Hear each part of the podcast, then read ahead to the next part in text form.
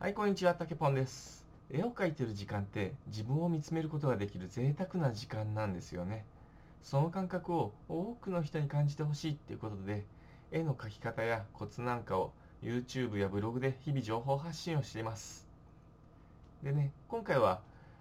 伸び悩みが、伸び悩みを感じたら好きな人の絵をブレインダンプしてみようと、そういったお話をしていきたいと思います。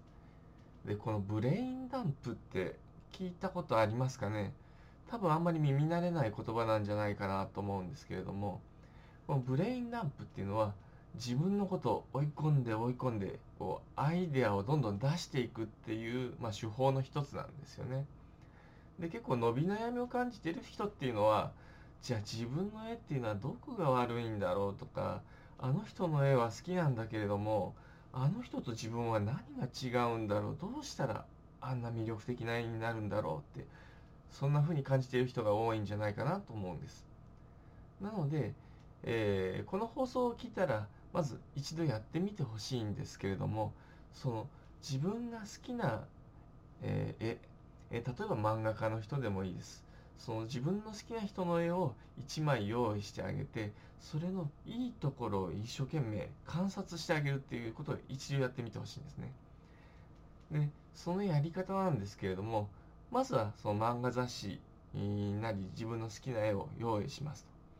と。であと鉛筆とノートルーズリーフでも、えープリント用紙でも何でもいいです。鉛筆と紙を用意しましょう。でそしたらあとキッチンタイマーを、えー使ってやっていくんですけれどもキッチンタイマーを15秒にセットするんですねで用意ドンで、えーキッチンタイマースタートさせたらもうとにかくその絵の好きなところをノートにガーって書きまくるんです。もう15秒に1個。でまあ15秒セットして鳴ったらはい次スタートスタートってやっていくんで15秒に1個15秒に1個っていう感じでもうノートがもういっぱいに埋め尽くされるまでとにかくかなりハードですけどその絵を褒めまくってください。ここが好きだ。でその絵に対する自分の思いでも何でもいいです。とにかくもう最後の方は線とか点とか水とかもよくわかんない単語しか出てこなくなってくるかもしれないですけれどもそれでもとにかく書いていくと。で、えーその書いていくことの内容に合ってるとか間違ってるとかっていうのはそういうのは一切ないです。とにかく何にも考えないで頭の中に思い浮かんだ単語をとにかく間違ってるとか気にしないで書きまくる。でそれをやっていくとですね、えーその絵にあこんな風に自分は魅力を感じてたのかっていうのがはっきりしてくるんですね。何が自分はここのこの絵に惹かれていたのか。それが今までぼんやりと分からなかったのが明確に分かってくるんです。でそうするとな、えーじゃあここの部分を真似してみようかとかあここはこういう風になってたんだ。あ自分はここがかん魅力を感じてて